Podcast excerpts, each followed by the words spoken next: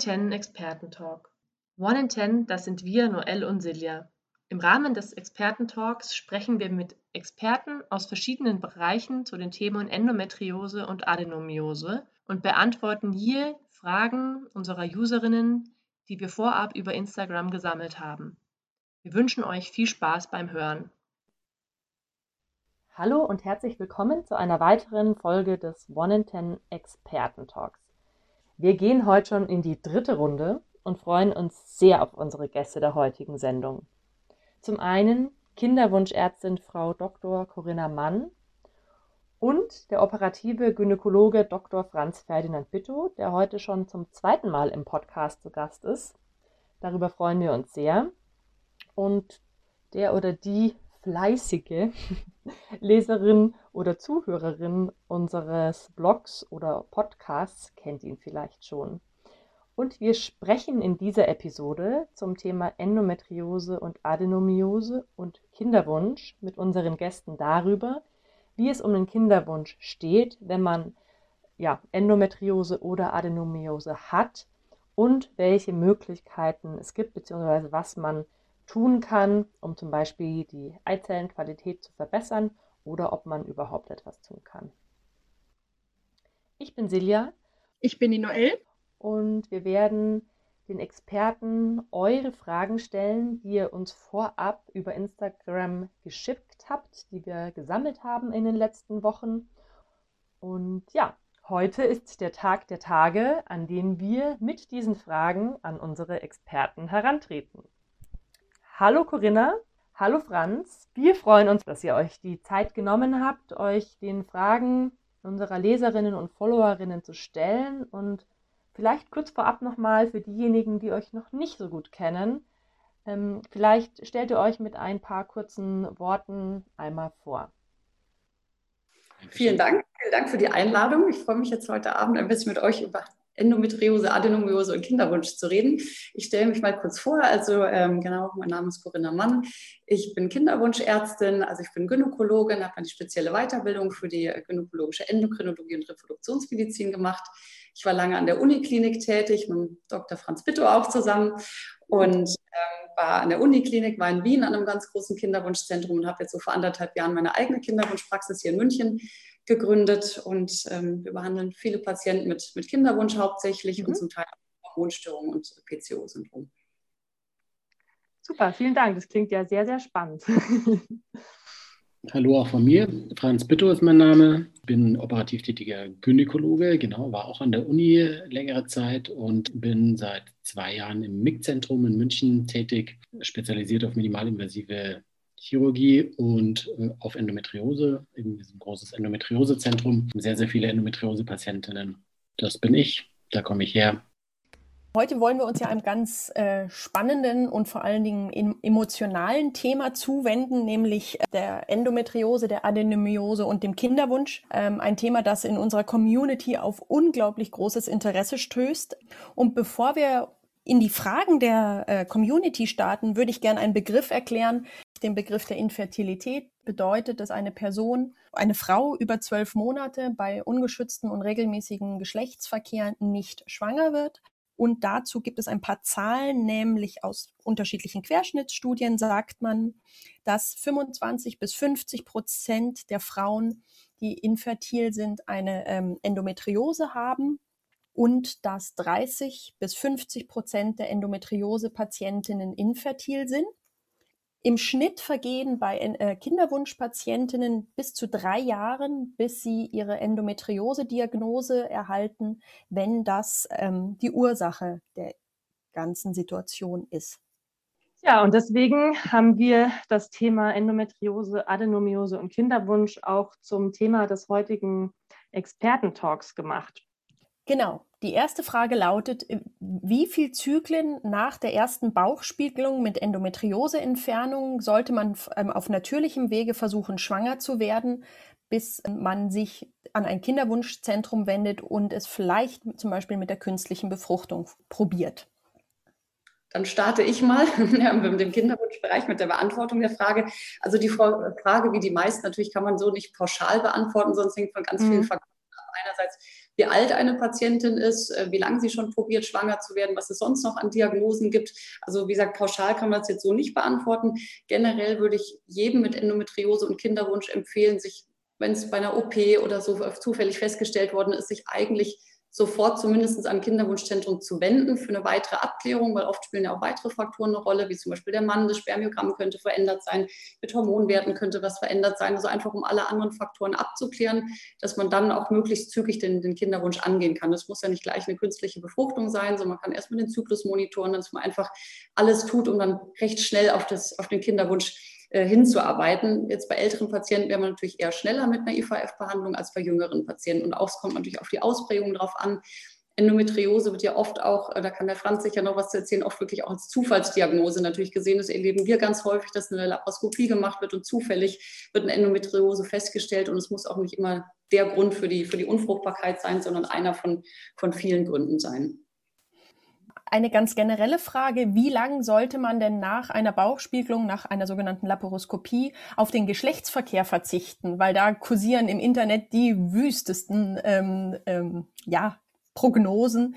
Was sagt denn da der Operateur dazu?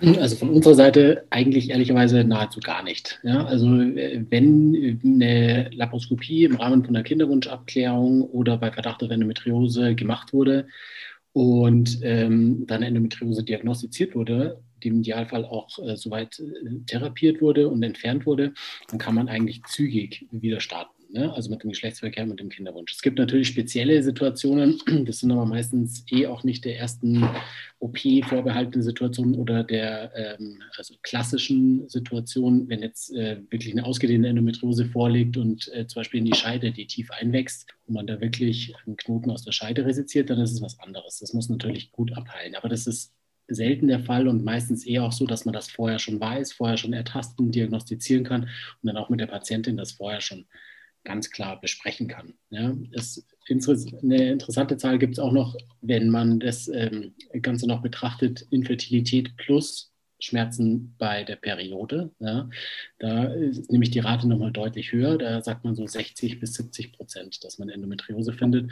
Dass das eben auch ganz wichtig ist und das auch oft dann andersrum der Weg ist, ne, dass die Patienten in ein Kinderwunschzentrum kommen, dort eine Anamnese gemacht wird, äh, dann auch oft das erfragt wird, das Thema und ähm, letztendlich dann erst erstmalig auch Endometriose aufploppt, interessanterweise, ne, als Thema. Und dann die zu uns kommen mit der Frage, macht jetzt eine Bauchspiegelung Sinn? Ja, mhm. Sollen wir das machen oder nicht? Auch da extrem schwierig und individuell zu beantworten. Grundsätzlich kann man aber sagen, eine Endometriose wirkt sich eigentlich nahezu immer negativ aus. Und so, dass man zumindest überlegen muss, wenn ein Endometriose-Thema im Raum steht, ähm, ob es nicht Sinn machen kann, die in irgendeiner Weise zu behandeln, ne, bevor man mit dem Kinderwunsch weiter startet. Aber da natürlich auch wieder sehr multifaktoriell. Alter, äh, andere Diagnosen, wie die äh, Frau Mann schon gesagt hat. Genau. Spannendes Thema, weil genau diese, diese Problematik liest man ja auch immer wieder, dass der direkte Zusammenhang zwischen Infertilität und Endometriose ja noch gar nicht so genau beschrieben und ähm, konkretisiert worden ist. Ich glaube, das löst immer wieder, also habe ich noch in der Literatur so gelesen, das löst bei vielen, glaube ich, ganz große Unsicherheit aus, dieses wo, welche Grenzen habe ich, wenn ich die und den Befund habe, ist es dann zwangsläufig so, dass ich infertil bin. Aber ich glaube, diese Frage kommt auch gleich noch in der Community äh, Genau. Ich hätte noch eine Frage und zwar, wenn zum Beispiel die Patientin einen stabilen Zyklus vor der Bauchspiegelung, vor der Laparoskopie hatte, stört eine Bauchspiegelung den Zyklus? Oder kann man davon ausgehen, dass nach der Bauchspiegelung ähm, der Zyklus unverändert. Also normalerweise, normalerweise, würde ich sagen, gerade wenn an den Ovarien, also an den Eierstöcken nichts operiert wurde, sollte sich das auf den Zyklus nicht auswirken. Was wir aber schon auch immer mal wieder sehen, ist, dass der Zyklus dann vielleicht verzögert kommt oder auch wenn auch gleichzeitig eine Gebärmutterspiegelung gemacht wurde, vielleicht wirklich durch die mechanische Reizung ein bisschen früher. Ne? jede OP stellt einen Stress für den Körper dar. Jeder Stress äh, wirkt sich irgendwie auch auf den Hormonhaushalt und die, äh, im Zweifelsfall den Zyklus aus. Das heißt, es kann sein, aber grundsätzlich, also die OP oder OP-Technik, gerade wenn man die Eierstöcke in Ruhe lässt, tendenziell eher nicht, oder? Corinna, ich weiß nicht, wieso siehst du es? Genau, also ich glaube, genau, operativ kannst du das gut beantworten. Ich würde sagen, ähm, also eine OP ist absolut eine Stresssituation natürlich und das allein diese Stresssituation, die kann absolut zur Zyklusverschiebung mal, mal führen. Das ist aber jetzt nicht weiter besorgniserregend, das ist vielleicht nur ein paar Tage und im nächsten Zyklus ist der Zyklus dann meistens auch wieder, wieder mhm. Vielleicht noch kurz, äh, was du gesagt hast, das zur Endometriose und Infertilität, da kennt man schon eigentlich wirklich die Zusammenhänge. Franz hat es auch schon gesagt, von den Zahlen her ist es ganz, ganz oft miteinander. Mit Schmerzen und sozusagen unerfüllten Kinderwunsch, da liegt sehr, sehr häufig eine Endometriose vor. Allerdings gibt es sie natürlich in ganz unterschiedlichen Ausprägungsgraden. Und da kann man, habe ich Anfang schon gesagt, auch nicht alles sozusagen auf die Endometriose schieben, sondern spielen natürlich viele andere Faktoren auch eine Rolle. Aber man, man weiß das schon, dass durch viele Dinge, die Eizellqualität, ähm, ich glaube, da kommen wir auch später nochmal dazu, die, die Tuben und so schon beeinträchtigt sind durch die Endometriose. Aber auf der anderen Seite heißt Endometriose nicht gleich Unfruchtbarkeit und unmöglich, äh, Kinder zu bekommen, sondern das kommt einfach auf den Ausprägungsgrad drauf an. Und auch da, wenn das zufällig beim jungen Mädchen oder einer jüngeren Frau festgestellt wird, würde ich auch der immer empfehlen, erstmal einfach probieren, schwanger zu werden und nicht gleich Richtung eine Kinderwunschbehandlung zu gehen, wenn die Frau jünger ist und der Kinderwunsch noch, noch Zeit hat. Absolut, so empfehlen wir das eigentlich genauso. Ne? Also je jünger die mhm. Patientin, desto mehr einfach ausprobieren und abwarten. Ne? Also ganz viele Frauen mit Endometriose werden schwanger. Das ist, glaube ich, eine ganz wichtige Message. Ne? Weil wir es auch gerade schon davon äh, hatten und ähm, auch von künstlicher Befruchtung gesprochen haben, bei welcher Endometriose-Diagnose ist denn äh, eine IVF oder ICSI unumgänglich? Und dazu noch die Frage, was ist denn eine IVF und ICSI überhaupt, wenn jetzt zum Beispiel jemand die Begriffe nicht kennt?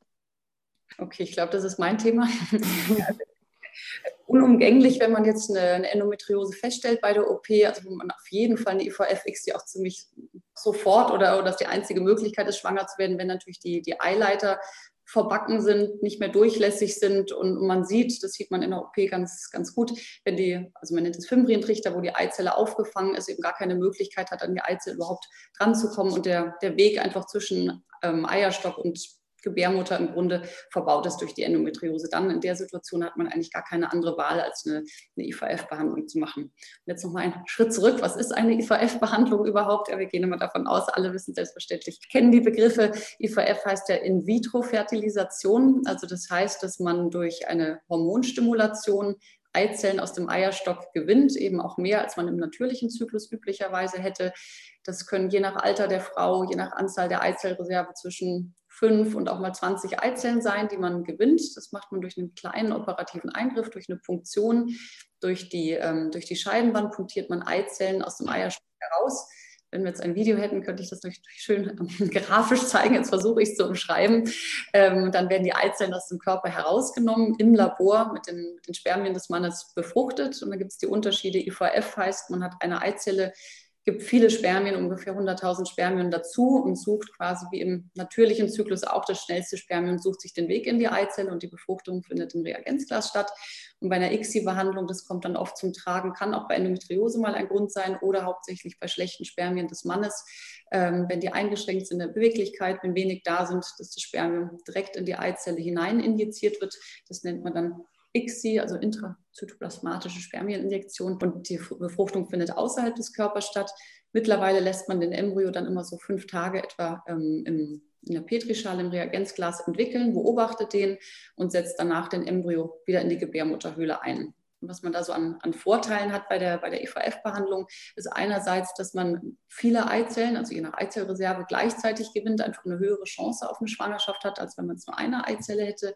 Dann natürlich die, bei der Befruchtung hat man viel, viel mehr Informationen, was passiert außerhalb des Körpers, wie sieht die Eizelle aus, wie ist die von der Qualität, ist die überhaupt reif, funktioniert die Befruchtung, all die Dinge weiß man ja im Körper nicht, an welcher Stelle es sozusagen nicht funktioniert ähm, und kann die Entwicklung des Embryos beurteilen. Und bis zu dem Zeitpunkt, wo man den Embryo zurückgibt, hat man eben viel, viel mehr Informationen über, über die Biologie und somit dann natürlich auch viel höhere Erfolgschancen als jetzt im normalen Zyklus. Ganz spannendes Thema. Ähm, weil wir gerade schon darüber gesprochen haben, inwieweit beeinflusst die Endometriose denn die Eizellqualität negativ und gibt es für die Patientin ähm, eine Möglichkeit, die Eizellqualität selbstständig quasi zu verbessern? Also da gibt es viele Untersuchungen dazu, dass ja tatsächlich die Endometriose häufig die Eizellqualität äh, verändert. Da gibt es verschiedene Theorien, wodurch das jetzt genau der Fall ist. Also ein, eine Theorie oder was auch so zutrifft, ist, dass es Entzündungsprozesse im Bauchraum gibt, dass die Eizellen dadurch einfach an der Qualität gestört sind. Die, also man sieht es häufig bei der, ähm, wenn man eine künstliche Befruchtung durchführt und die Eizellen punktiert von einer Patientin, die unter Endometriose leidet, dass die Qualität tatsächlich viel schlechter ist, auch altersentsprechend eigentlich viel schlechter ist, ähm, als es jetzt im biologischen Alter der Patientin entsprechen würde. Häufig sieht man auch, dass die Befruchtung schlechter ist, die Embryonalqualität beeinträchtigt ist. Ähm, also das, das beobachtet man einfach durch verschiedene Prozesse. Man sieht auch leider, dass häufig die Menge verringert ist. Also auch bei jungen Frauen schon mit Anfang 30 hat man häufig eine niedrigere Eizellreserve als bei Frauen, die jetzt keine Endometriose haben. Ähm, die Frage jetzt, was kann man tun, um die Eizellqualität zu verbessern, ist schwierig. Da kann man leider nicht so viel machen. Die Eizellqualität hängt hauptsächlich vom, vom Alter ab ähm, und eben auch, ob jetzt Endometriose vorliegt oder nicht. Es gibt verschiedene Nahrungsergänzungsmittel, die in Diskussionen sind, die man geben kann, die die Eizellstruktur und Qualität verbessern können. Das sind jetzt keine ganz dramatischen Verbesserungen, aber dadurch kann man eben probieren, so ein bisschen was zu machen. Also da gibt es verschiedene Stoffe, die in, in Diskussion sind, die Qualität verbessern. Oh, sehr spannend. Und was wären das dann zum Beispiel für Stoffe? Es gibt so auch äh, Pimp My Eggs, äh, heißt das ja. Sehr passend. ja, genau. Ähm, also es gibt zum Beispiel Vitamin D, es gibt Coenzym Q10, was man nehmen kann. Ähm, also Folsäure ist natürlich auch für die Fruchtbarkeit wichtig. Ähm, es gibt, ich will jetzt keine Markennamen hier nennen, aber es gibt auch andere Produkte, also wie unter anderem Clavella zum Beispiel, die auch die Eizellstruktur verbessern können ähm, und dem dann einfach helfen, die, die Struktur zu verbessern. Sagt, man sieht es teilweise, auch wenn wir mehrere IVF-Behandlungen machen, dass man dann von Zyklus zu Zyklus auch eine Veränderung der Qualität sieht, aber halt nicht, nicht immer. Mhm. Was man letztendlich schon sagen muss, ist, äh, dass es aus Endometriose-Sicht einige große und äh, gute Studien gibt, die letztendlich sich auch mit dem Thema Verbesserung Eizellqualität, äh, Schwangerschaftsraten und sowas äh, da beschäftigt haben und vor allem auch immer die Fragestellung sich angeguckt haben, verbessert eine OP, also eine Entfernung der Endometriose, die, die Qualität. Ja, und da ist es letztendlich schon so, dass eigentlich ähm, konsensuell man sagen kann, auch wenn das natürlich nicht immer zutrifft, dass jede Frau eine OP braucht, dass aber eine OP in den meisten Fällen, wenn man die Eierstöcke in Ruhe lässt und die schont, die Endometriose sonst aber gut entfernen kann und im Idealfall komplett entfernen kann, dass das auch die Voraussetzungen deutlich verbessert. Und da trifft wahrscheinlich genau das zu, ja? nämlich, dass man einfach aus Fertilitätsmediziner Sicht wahrscheinlich diese chronische Entzündung eben hauptsächlich irgendwie im Auge behalten muss oder in den Vordergrund stellen muss, dass man es als chronische Entzündung begreifen muss. Und wenn der Stressor da raus ist, sich einfach das Milieu verändert, ja, auch das Milieu letztendlich im Bauchraum verändert und wahrscheinlich deshalb einfach die Situation ähm, sich deutlich verbessert. Und das trifft eigentlich aber sowohl auf das Schwangerwerden auf natürlichem Wege zu, als auch, wenn man dann in die IVF-Behandlung geht. Ne? Also auch die Voraussetzungen für eine IVF-Behandlung kann durch eine Entfernung von der Endometriose verbessert werden. Das stimmt, das ist ganz spannend, was du gerade sagst. Äh, absolut. Also die IVF-Ergebnisse oder auch eine natürliche Empfängnis ist besser, wenn man die Endometriose entfernt hat und das gesagt, wenn man die Eier, Eierstöcke in Ruhe lässt. Und das ist tatsächlich so, das sind gerade ganz neue Ergebnisse auch rausgekommen von der Studie, dass man prinzipiell immer eine, erst eine OP empfiehlt vor einer IVF-Behandlung. Aber tatsächlich, wenn man jetzt nur die Eizellen einfrieren würde, also das wird jetzt im Ausland schon viel gemacht, ähm, ist in Deutschland noch nicht so ein Thema, dass man bei Endometriose auch ein Social Freezing oder man kann es eher, eher nennen, ein Fertiprotect durchführt. Das heißt, man bewahrt die Fruchtbarkeit. Wenn man es bei einer jüngeren Frau Endometriose feststellen würde, kann man dann eine also Fertiprotect-Behandlung durchführen. Das heißt, man führt eine IVF-Behandlung durch und konserviert die Eizellen um sie dann, wenn die Frau vielleicht Ende 30 ist, 40 ist, dann einfach noch mehr Eizellen, dass noch mehr Eizellen da sind, die Qualität besser ist. Und da hat man festgestellt, dass man, wenn man das macht, also ein Fertiprotect durchführt bei ähm, Endometriose, dann sollte man tatsächlich vorher nicht operieren, weil man nämlich die Eierstöcke besser in Ruhe lässt. Dann scheinen die auch mehr Eizellen zu produzieren und die, ähm, die Behandlung ist tatsächlich besser. Aber wenn man eine IVF oder eine Schwangerschaft unmittelbar plant, dann ist die OP vorher äh, besser. Das ist ganz, ganz spannend. Mhm. Dann würde ich sagen, gehen wir weiter zur nächsten Frage, die uns ähm, eingereicht wurde. Und zwar, was ist das AMH und kann man etwas tun, um den Wert zu verbessern? Nehme ich mal die Frage. Gerne. Also, das äh, Anti-Müller-Hormon hat einen lustigen Namen. Patienten immer, wenn wir das erklären. Also das ist ein, ähm, ein Hormon letztlich, der produziert wird von den, von den Eierstöcken und zwar um ganz genau zu sein von Zellen, also Granulosa-Zellen nennt man die, die von den Eibläschen selber produziert werden. Und da hat man das auch schon vor vielen Jahren festgestellt, dass der Wert korreliert mit der Eizellreserve. Und was wir in der Kinderwunschmedizin immer machen, dass wir die ähm, Eierstöcke mit einem Ultraschall untersuchen, dass wir schauen, wie viele, man nennt es Antrale, Follikel, also Eibläschen da sind, die ähm, für eine Stimulation da sind. Und man im Blut nachschaut, wie ist dieser AMH-Wert, also Anti-Müller-Hormonwert. Und daraus kann man dann Rückschluss auf die Eizellreserve ziehen. Einerseits, wie hoch ist der ähm, Wert jetzt? Also wenn man eine Behandlung plant, eine Hormonbehandlung, wie viele Hormone muss man einer Patientin geben? Das passt man an die Werte an. Und zum anderen gibt es auch eine Auskunft, wie ist die, die aktuelle Eizellreserve und wie lange hält die noch an? Also man ist noch so ein bisschen zurückhaltend mit der Berechnung der Menopause. Das ist noch nicht so ganz eindeutig, ähm, aber ein bisschen Rück kann man daraus ziehen. Und also gerade bei Endometriose ein ganz, ganz wichtiger Wert weil wir da eben oft sehen, dass der bei Endometriose-Patienten verändert ist, dass der zu niedrig ist, der AMH-Wert. Ähm, und auch, dass man nach, nach Operation, natürlich ist er auch häufig niedriger, weil doch immer so ein Teil, also wenn die Eierstöcke operiert werden, Teil der Eierstöcke auch von der Reserve entfernt wird. Genau, und jetzt war die zweite Frage, was man tun kann, um den zu verbessern. Richtig. Genau, ja, falls es da was gibt. Ja, da gibt es leider kein, jetzt, äh, kein Wundermedikament, was man da machen kann. Also im Grunde ist es leider einfach äh, Veranlagung. Ähm, jede Frau kommt so mit etwa ein, zwei Millionen Eizellen auf die Welt und ab dann werden die Eizellen immer weniger mit der Zeit. Das ist einfach der ganz normale biologische Prozess, aber der tatsächlich bei jeder Frau unterschiedlich schnell ist. Endometriose häufig eben schneller oder einfach weniger Eizellen da, als wenn keine Endometriose vorliegt. Aber auch so haben wir Frauen, äh, das ist natürlich für uns immer die, mal, die schlimmste Diagnose, die wir in der, in der Praxis so haben, wenn es keine Eizellen mehr auch schon mit Anfang, Mitte 30 teilweise da sind. Es ist so, dass eine von, von 100 Frauen etwa vor 40 schon in die Wechseljahre geht, ähm, was auch viele erstaunt. Das ist relativ viel eigentlich. Die sehen wir natürlich auch bei uns in der Praxis und dann können wir auch von unserer Seite aus wenig noch machen, wenn einfach die Eizellreserve ja da ist. Also das ist nicht verkehrt, sich das einfach frühzeitig mal einmal anzuschauen, ob man sich da entspannen kann, der Wert gut ist oder ob man tatsächlich den Kinderwunsch ein bisschen vorziehen sollte. Ähm, das Einzige, was man tatsächlich wirklich machen kann, ist, wenn man raucht, aufhören zu rauchen, weil das ist tatsächlich wirklich schlecht für die Eizellreserve. Ansonsten gibt es im Grunde wenig, ja, weil das ist einfach so, die Eizellen gehen halt immer weiter in, die Atresie, so nennen wir es, gehen immer weiter verloren. Da kann man wenig machen vor Kinderwunschbehandlung gibt es verschiedene Studien, die sagen, man kann ähm, DHEA zum Beispiel oder Testosteron, also männliche Hormone nehmen, um zumindest das Ansprechen der Eizellen auf die Stimulation zu verbessern.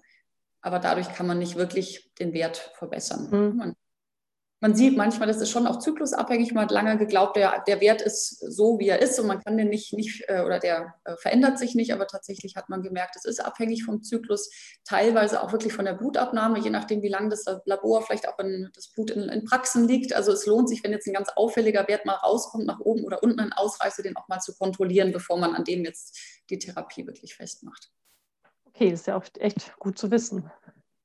Die nächste Frage ist relativ komplex. Ähm, welche biologischen Vorgänge im Bauch verhindern die Einnistung nach einer IVF?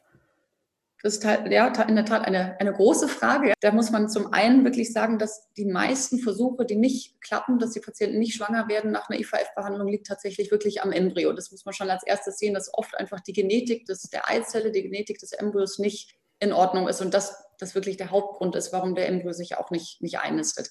Wenn man dann viele ähm, Embryotransfers macht, auch viele von einer guten Qualität, also Blastozysten nennt man die Embryonen am fünften Tag, wenn man da viele Embryonen einsetzt, das immer wieder nicht klappt, dann spricht man vom wiederholten, also Einnistungsversagen oder wenn man tatsächlich die Embryonen sogar genetisch untersucht hat, dadurch festgestellt hat, dass man kann es leider auch nicht zu 100 Prozent, aber dass die gesund sind und es immer wieder nicht klappt. Dann gibt es eben verschiedene andere Faktoren, die die Einnistung behindern können. Das kann einerseits offensichtliche operative äh, Diagnosen auch sein. Es kann sein, es ist Myom zum Beispiel in der Gebärmutter. Es können Polypen in der Gebärmutter sein. Septen nennt man das. Ist so Einbuchtung, Verwachsung in der Gebärmutter. Also da gibt es viele Dinge, die man auch operativ einfach absolut abklären sollte. Und dann gibt es viele Dinge, die auch in Diskussion sind in der, in der Kinderwunschmedizin. Es gibt immunologische Prozesse, die auf jeden Fall eine Rolle spielen. Es gibt auch verschiedene Untersuchungen, die man machen kann. Auch Mikrobiom ist in letzter Zeit, so seit ein, zwei Jahren wird es immer mehr diskutiert, ob es nicht veränderte Bakterienflora in der Gebärmutter gibt, die auch die Einnistung behindern kann. Also da gibt es wirklich viele verschiedene Faktoren, die noch die Einnistung beeinflussen können. Vielen Dank. Das ist auch ein, äh, da könnte man schon wieder nur ein Thema für sich machen, äh, eine Podcast-Folge nur für dieses Thema so rum machen, weil es so wahnsinnig spannend ist.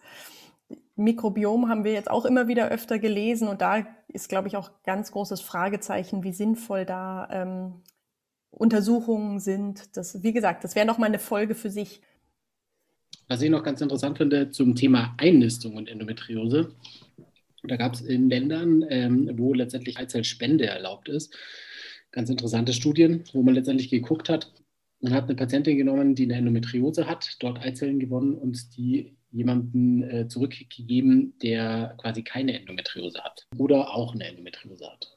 Bei der Gruppe, wo äh, beide Patienten, also sowohl die Spenderin als auch die Empfängerin eine Endometriose haben, ist logischerweise die schlechtesten Ergebnisse. Ich glaube, das kann man sich vorstellen. Ja? Der Gruppe, wo die Spenderin eine Endometriose hat und die Empfängerin keine Endometriose hat, ja, waren die Ergebnisse auch relativ schlecht.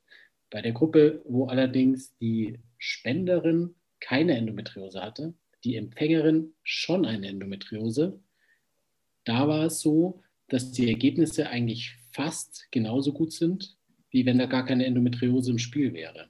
Sodass für das Thema Einnistung eine Endometriose, zumindest in der Studie, auch keine Rolle gespielt hat. Ne? Also das sind wahrscheinlich andere Faktoren, eben ob überhaupt die Eizelle befruchtet wird, jetzt wenn man es äh, auf natürlichem Wege probiert und eben das Milieu und diese chronischen Entzündungen. Aber das Thema Einnistung hat zumindest in dieser Studie, äh, da war nicht betroffen durch die Endometriose der Empfängerin. Ja, ja, absolut. Das ist eine recht, recht aktuelle Studie, aber finde ich ganz spannend, dass man sieht, also scheint wirklich die Eizellqualität, die Befruchtung, die scheint das Problem zu sein und die Implantation, also die Einnistung, scheint zumindest, wenn nur Endometriose, kommen wir gleich noch zum nächsten Punkt, Adenoviose, aber wenn nur Endometriose vorliegt, tatsächlich nicht gestört zu sein. Das sind ja schon mal gute Nachrichten. Ja, das sind sehr, sehr, vor allem sehr, sehr spannende Nachrichten. Springen wir doch gleich mal zur nächsten Frage über, die eingereicht wurde. Und zwar, in welchem Zeitraum nach dem Absetzen der Visan, also das ist ein Hormonpräparat zur Behandlung der Endometriose, sollte eine Blutung auftreten? Und wann sollte wieder ein Eisprung stattfinden? Ganz schwierig zu sagen. Es ne? hängt wahrscheinlich auch ganz extrem davon ab, äh, wie lange die Visang genommen wurde. Ob damit man geschafft hat, was man ja versucht, ist, dass man den Zyklus äh, komplett unterdrückt, also dass man gar keine Periode hat, ob man das geschafft hat oder ob man immer so Zwischenblutungen hatte, was leider unter der Visanne nicht selten vorkommt. Oder unter dem Präparat Dienogest, also Visanne ist ja nur der Markenname, letztendlich ist Dienogest mhm. der Wirkstoff, der da häufig eingesetzt wird wie leider so oft kann man es, glaube ich, einfach nicht pauschal sagen, oder? Was meinst du, Corinna? Ähm, ja, ich meine, es ist ja ein Gestagen, also es ist ja kein Östrogen. Wenn die erfolgreich genommen worden ist, die Bisan zum Beispiel, ähm, dann sollte ja eigentlich die Östrogenproduktion ganz runterreguliert sein. Das ist ja der Sinn, dass eben die Endometriose nicht weiter stimuliert wird. Und dann tritt eigentlich erstmal keine Blutung auf. Ähm, und dann natürlich, wenn sich der Zyklus wieder einspielt, und das ist ganz unterschiedlich schnell bei jeder Patientin, ähm, dann kann natürlich auch wieder ein Eisprung und eine Blutung auftreten. Aber ja, pauschal kann man es wirklich nicht sagen. Bei manchen Frauen, die haben ganz stabile Zyklen, die haben vielleicht den ersten Eisprung schon wieder zwei, drei Wochen später und andere vielleicht erst ein paar Monate später. Vielen lieben Dank. Jetzt kommt eine Frage, die haben uns die Osteopathen, Osteopathinnen vom Harras eingereicht. Die wollten nämlich gerne wissen, ob es bei Kinderwunsch und OP immer nur darum geht, nur in Anführungsstrichen, die Durchblutung sicherzustellen und Mobilität herzustellen oder gibt es noch andere Gründe, die für eine OP bei akutem Kinderwunsch sprechen?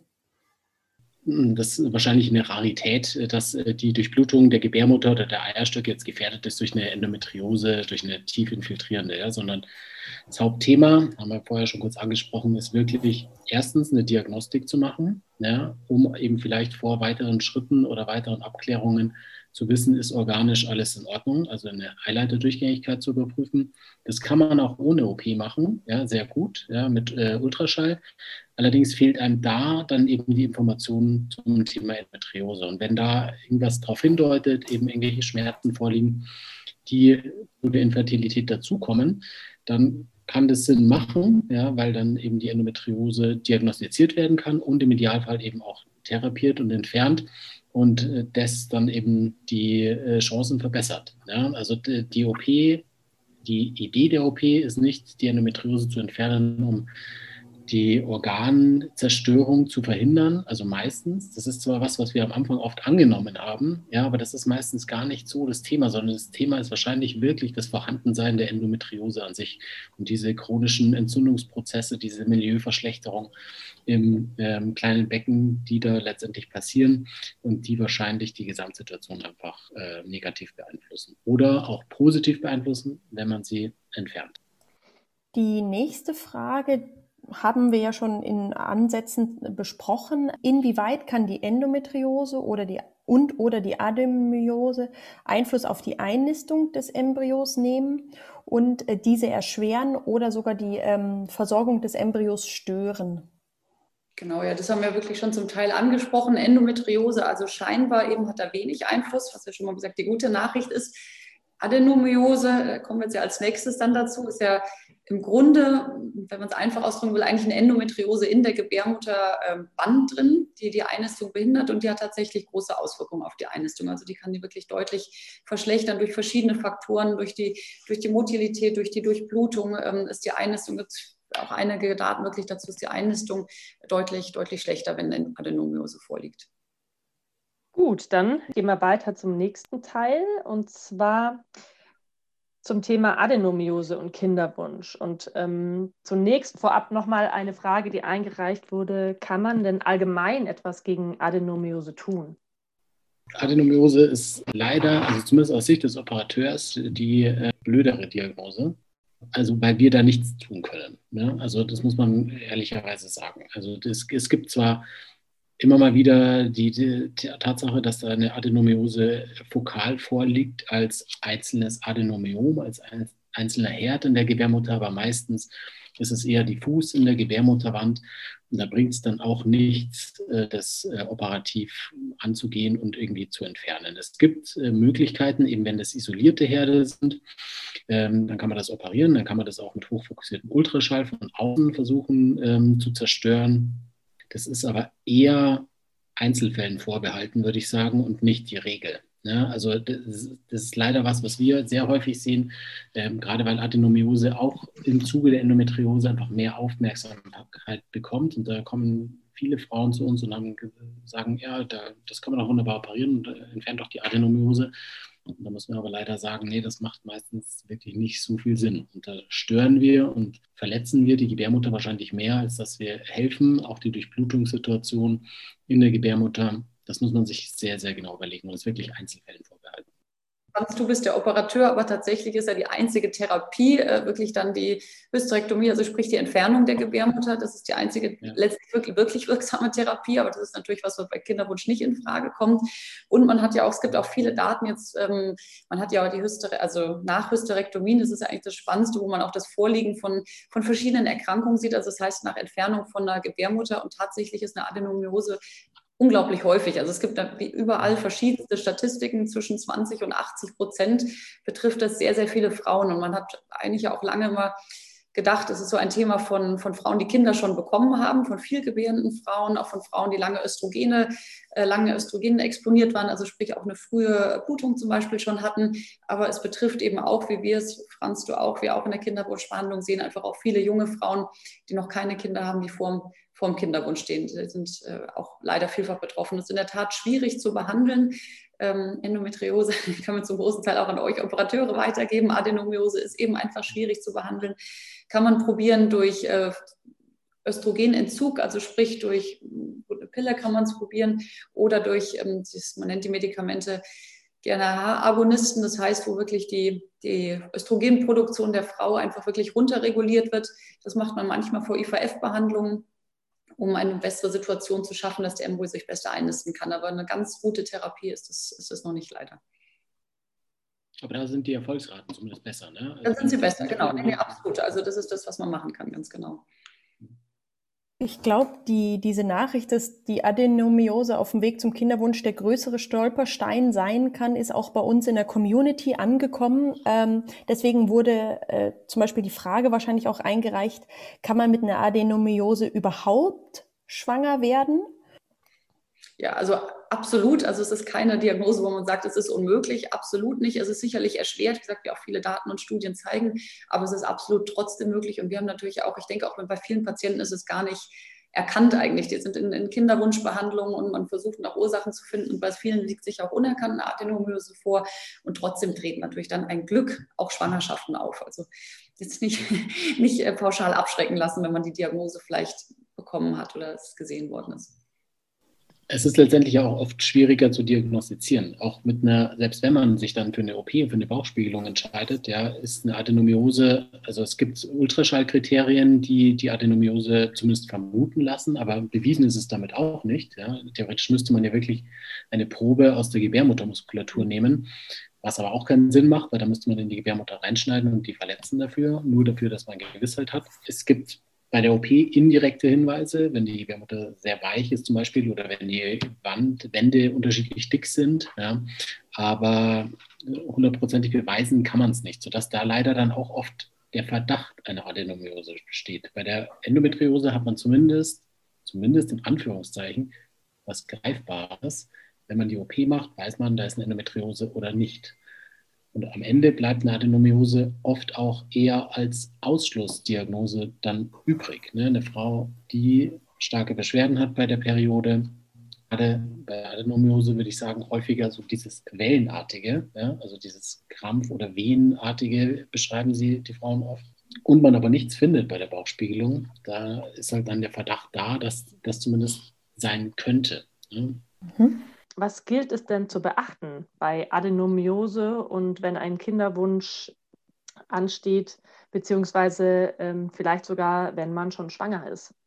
Ich glaube, das meiste haben wir angesprochen. Das Problem ist erstmal das Schwangerwerden. Aber wenn jetzt, also wie gesagt, ich bin natürlich von Kindern, ich kann immer aus Kinderwunschsicht sozusagen reden. Wir sehen ja die Patienten in der Regel erst, wenn der Kinderwunsch wirklich akut ist.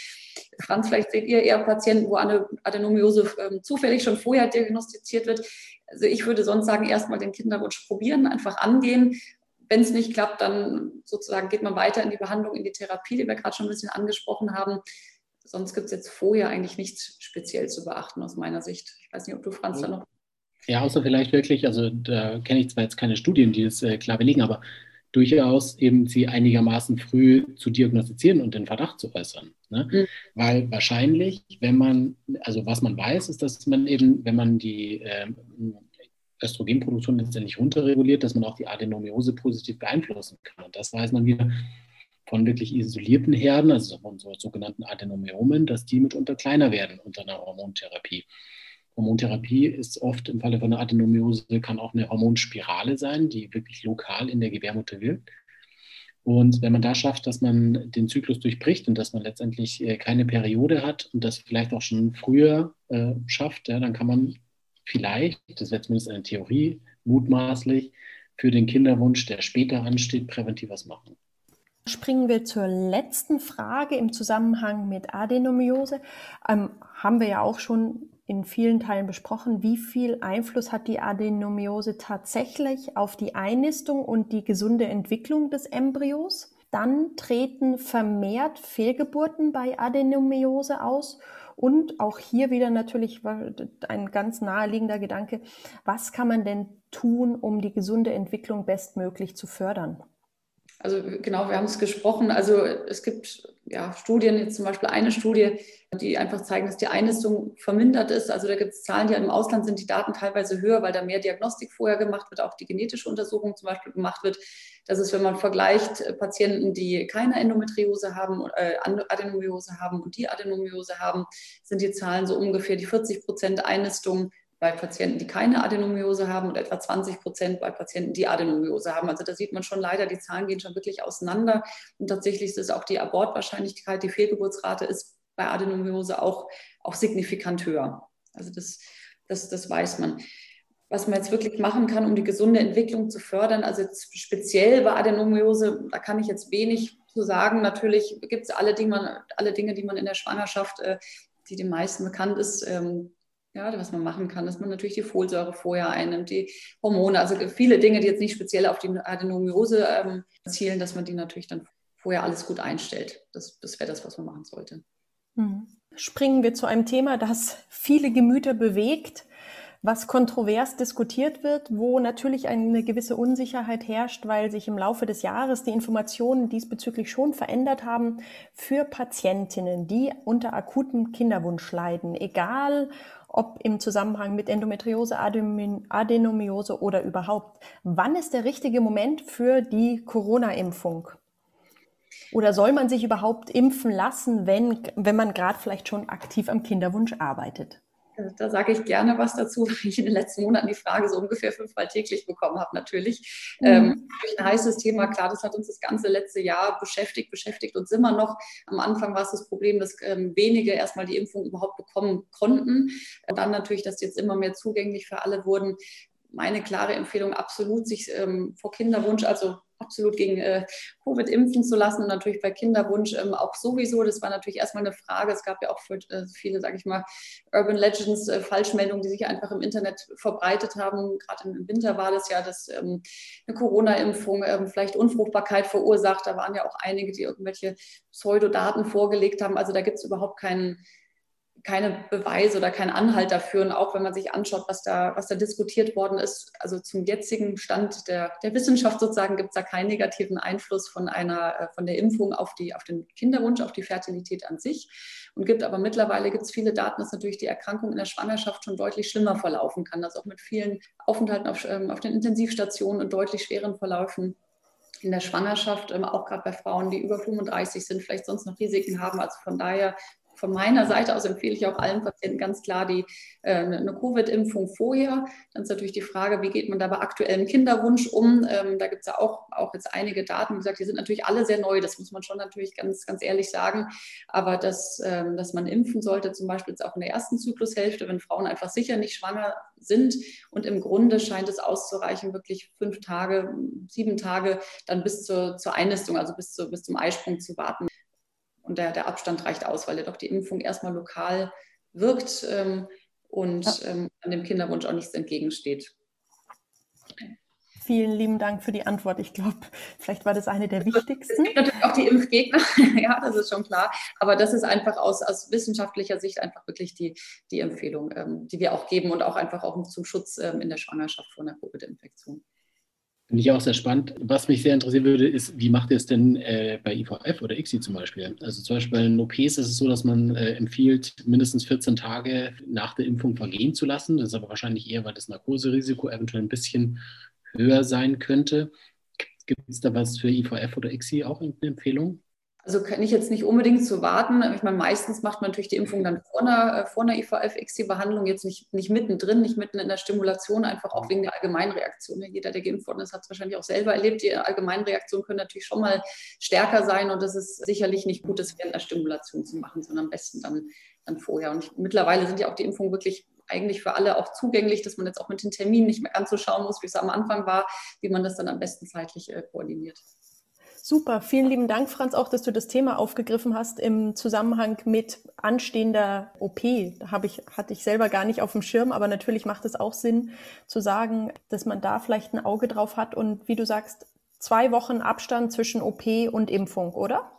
Sagen unsere Anästhesisten so. Also es gibt unterschiedliche Daten und das ist wahrscheinlich eher die sehr vorsichtige Variante, aber die halten wir auf jeden Fall ein. Ich meine, gibt ja da meistens keinen Grund, dass man jetzt akut schneller handelt. Mhm. Ja, ja dann würde ich sagen, sind wir auch schon am Ende unseres Experten-Talks zum Thema Endometriose, Adenomiose und Kinderwunsch. Habt ihr vielleicht noch irgendwas, was ihr unseren Zuhörerinnen mit auf den Weg geben würdet? Einen Tipp oder eine Info? Eine Sache in der Tat bei Endometriose und Kinderwunsch Finde ich schon wichtig zu erwähnen.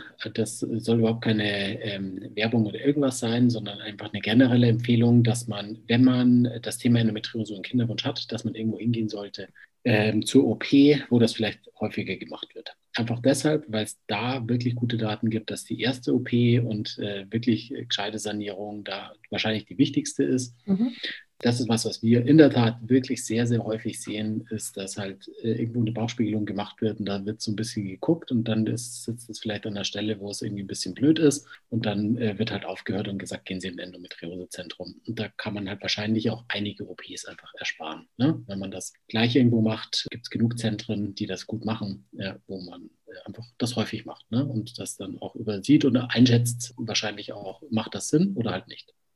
Absolut. Und ich kann vielleicht noch allen mitgeben, ich finde, man sollte sich immer von Diagnosen nicht vorzeitig entmutigen lassen, weil ja oft so Diagnosen immer so ein, so ein Stempel sind. Ich habe Endometriose, ich habe Adenomiose und jetzt ist irgendwie alles ganz, ganz schwierig. Also es ist schwierig, haben wir viel diskutiert, auch wie die Datenlage ist, aber wir haben auch ganz, ganz viele Patienten, die mit den Diagnosen schwanger werden, die jetzt ihre Kinder haben. Ähm, also davon nicht, nicht entmutigen lassen und, und auch wenn mal eine, eine kleine Endometriose, gesagt, festgestellt wird, muss das nicht gleich unerfüllter Kinderwunsch bedeuten, sondern da gibt es einfach viele, also es ist ein großer Bereich und viele Möglichkeiten, das zu behandeln. Das, das finde ich einfach ganz, ganz wichtig, dass auch jetzt nicht Frauen vorzeitig vielleicht den Kinderwunsch aufgeben, weil sie denken, sie sind sowieso unfruchtbar. Also das, das trifft nicht zu.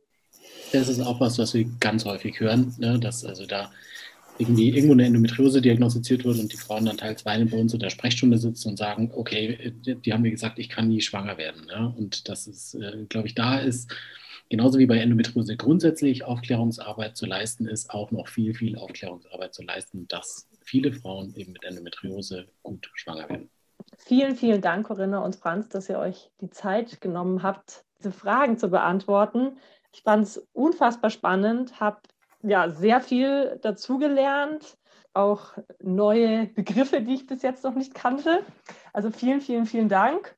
Danke euch von Herzen erstmal auch fürs Mutmachen und für das Aufklären. Ich glaube, wir haben da viele Fragen, die vielen Frauen auf der Seele brennen, beantworten können. Von meiner Seite auch herzlichen Dank für eure Zeit.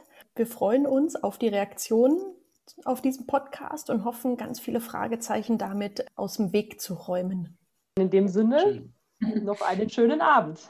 Danke an euch.